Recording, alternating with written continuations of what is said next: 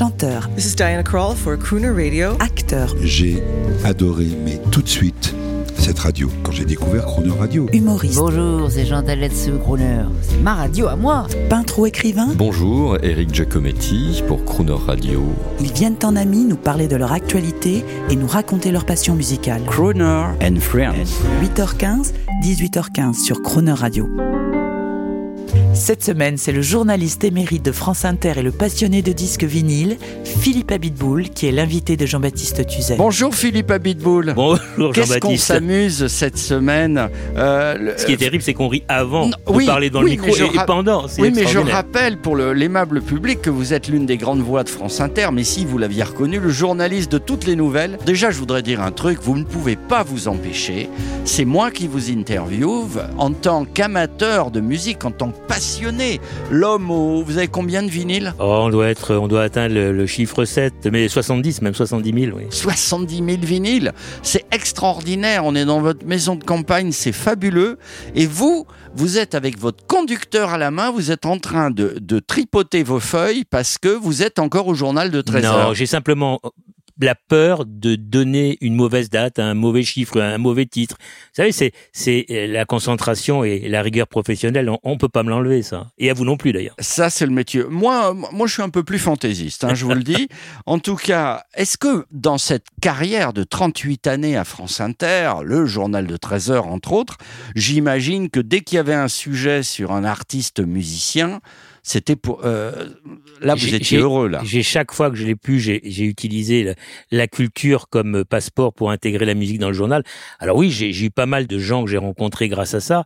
Euh, alors en vrac, euh, Deep Purple que j'ai eu la chance d'interviewer. Waouh. Ils étaient pas très réveillés, hein, parce que c'est pas des gens du matin, mais je les ai eus devant le micro et j'en ai profité pour faire dédicacer mes disques, bien sûr. Euh, qui j'ai eu d'autres? J'ai eu Florent Pagny. Euh, qui ne va pas très bien en ce moment, mais qui est un homme merveilleux, d'une grande intelligence. Grand amateur de voitures anciennes. Absolument. Je vois que on a les mêmes un points communs. bourguignon. un Oui, oui, oui, bourguignon. un bourguignon de surcroît. C'est un type extra. C'est un type très intelligent et brillant et, et- et qui mérite vraiment qu'on s'arrête à sa musique. Et puis il y en a eu d'autres. Alors, il y a eu Bill Wyman, le, le bassiste des Stones. Ça, c'est un truc complètement fou parce que euh, Wyman vient pour l'interview pour lancer un- la promotion d'un bouquin ou d'un disque et je joue avec lui. Je lui fais euh, jouer un blind test et je lui fais écouter Ah des non, tas je de croyais que vous aviez fait un, un bœuf. euh, Non, mais- non, ça c'est pas, j'ai pas cette prétention. Mais il, il avait déjà quitté les Stones, mais il jouait avec un autre groupe qui s'appelait euh, les King of Rhythm. C'était son groupe. Et donc je lui fais écouter des tas de choses, des Rolling Stones, des Beatles, des machins. Enfin bref, il écoute et il découvre tout à chaque fois. Il trouve le titre, le groupe, etc. Et puis je lui fais écouter quelque chose. Et là, silence. Il me dit, je vois pas ce que c'est, je vois pas qui c'est. Et là, moi, je rigole, je lui dis, bah, c'est vous avec les King of Rhythm. Et là, il me regarde et il me dit, ah, c'est terrible, j'ai pas ce disque-là. Et ben, je lui dis, je vous l'offre. Et donc, j'ai offert un jour un disque de ma propre collection à un des anciens Rolling Stones, et je me suis dit, je me revoyais gamin avec mes disques des Rolling Stones dans ma chambre d'adolescent, je me suis dit, un jour, tu offriras un disque de ta collection à un Rolling Stone. Ça, j'aurais jamais cru. Bravo. Et on revient à l'actualité. Euh, Vous noterez, hein, toute cette semaine, on ne parle ni des présidentielles, de rien du tout. On ne parle pas, on ne parle pas de l'Ukraine, mais on pense bien à eux. Et on écoute, tiens, une actualité qui vous a marqué et, et dont vous étiez l'un des acteurs euh, informateurs. À 5h moins le quart ce matin, premier coup de pioche sur le mur de Berlin. Des dizaines d'Allemands, Est et Ouest, sont montés sur le monument historique. La zone interdite est aux mains de la jeunesse allemande. Chacun leur tour, ils prennent la pioche, cassent un morceau du mur qu'ils gardent dans leur poche en souvenir. Philippe Abitboul, la chute du mur de Berlin, euh, extrait live. Bon, on n'a pas pris un extrait du journal de France Inter, on a pris un extrait de la, la télévision, mais on a pris le son. Euh, comment vous l'avez vécu euh, Alors, quand vous étiez journaliste? les, les derrière, le, le, le- le backstage de, de la- de l'information ce jour-là. C'était le jeudi 9 novembre 1989. Et ce jour-là, il y avait une autre actu qui, qui était là derrière, mais très parisienne. Euh, L'Express faisait une grande soirée de gala. Et, et donc tous les les journalistes un peu connus étaient sur leur 31 en smoking et se préparaient à aller à la soirée. Et ils avaient tous leur carton d'invitation et tout le monde se barrait de la rédaction pour aller à la, à la soirée. Et on se retrouvait quelques-uns pour assurer le service euh, minimum de l'information euh, sur France Inter. Et euh, conférence de rédaction à 19h. Est-ce que vous croyez que Berlin va péter cette nuit? Oh non, c'est pas pour ce soir, ça sera pour demain ou pour après-demain. et ils se sont tous barrés à la soirée. On s'est retrouvés à quelques-uns et là, on a eu en direct la chute du mur de Berlin avec euh, une correspondante, et il faut la citer parce qu'elle était la seule pour France Inter à l'époque, Laurence Simon.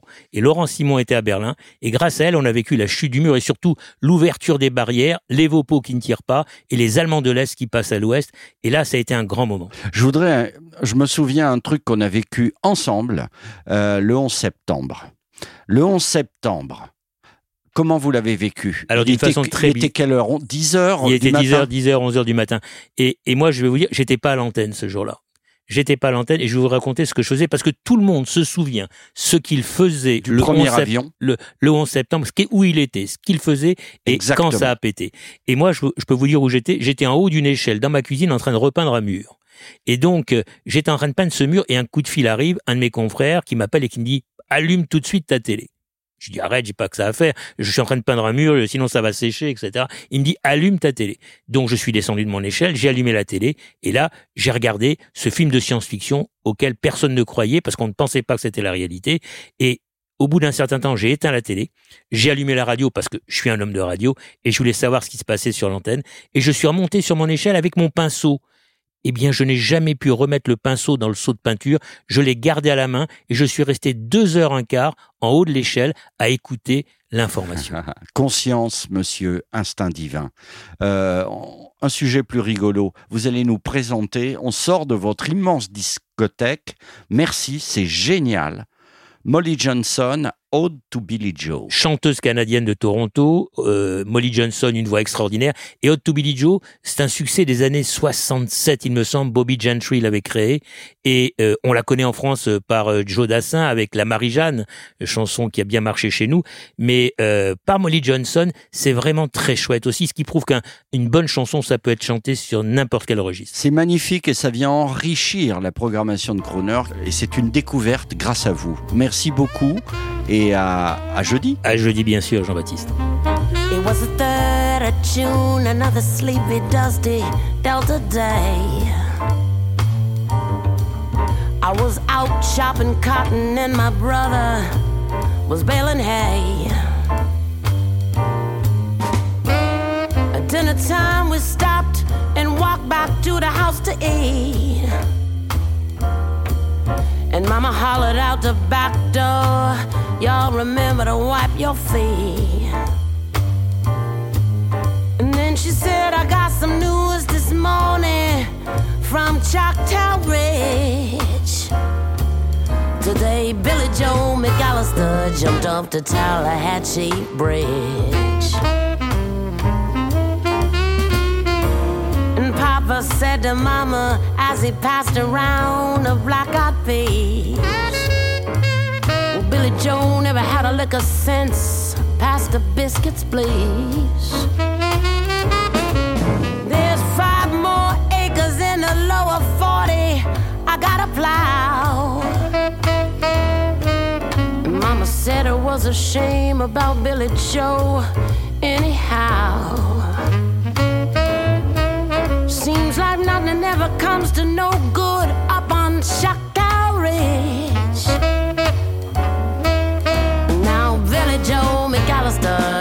Off the Tallahatchie Bridge.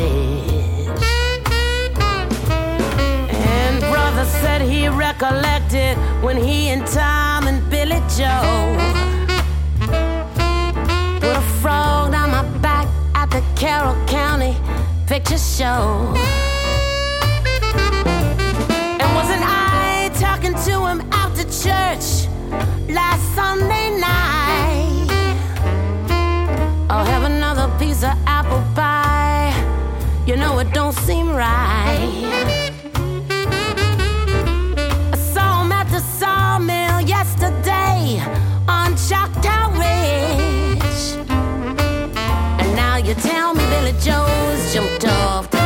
Off the Tallahatchie Bridge. to me, child, what's happened to your appetite? I've been cooking all morning, you haven't touched a single bite. Nice young preacher, brother Taylor, drop by today.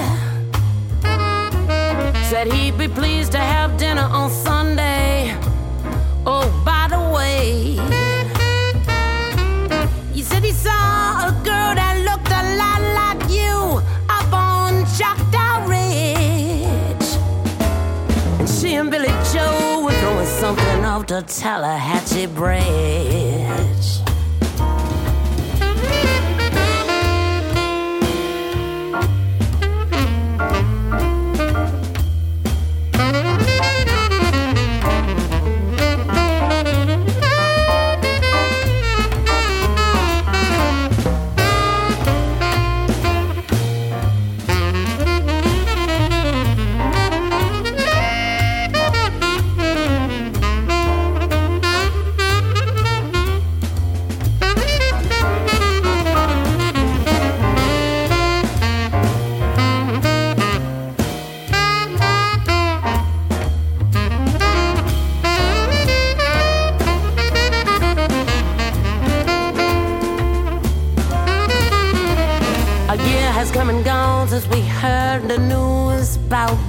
Joe.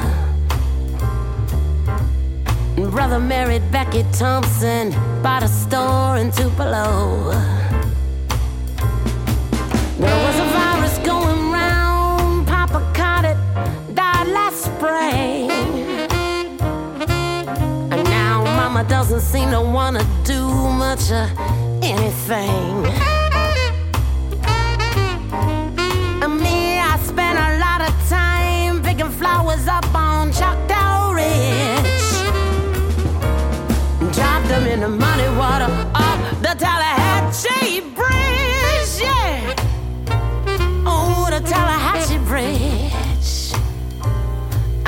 Water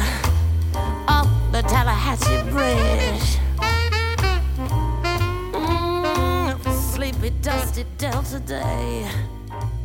Mm. Retrouvez Philippe Abitboul dans Crooner and Friends chaque jour de cette semaine à 8h15 et 18h15 et à tout moment en podcast sur le croonerradio.fr.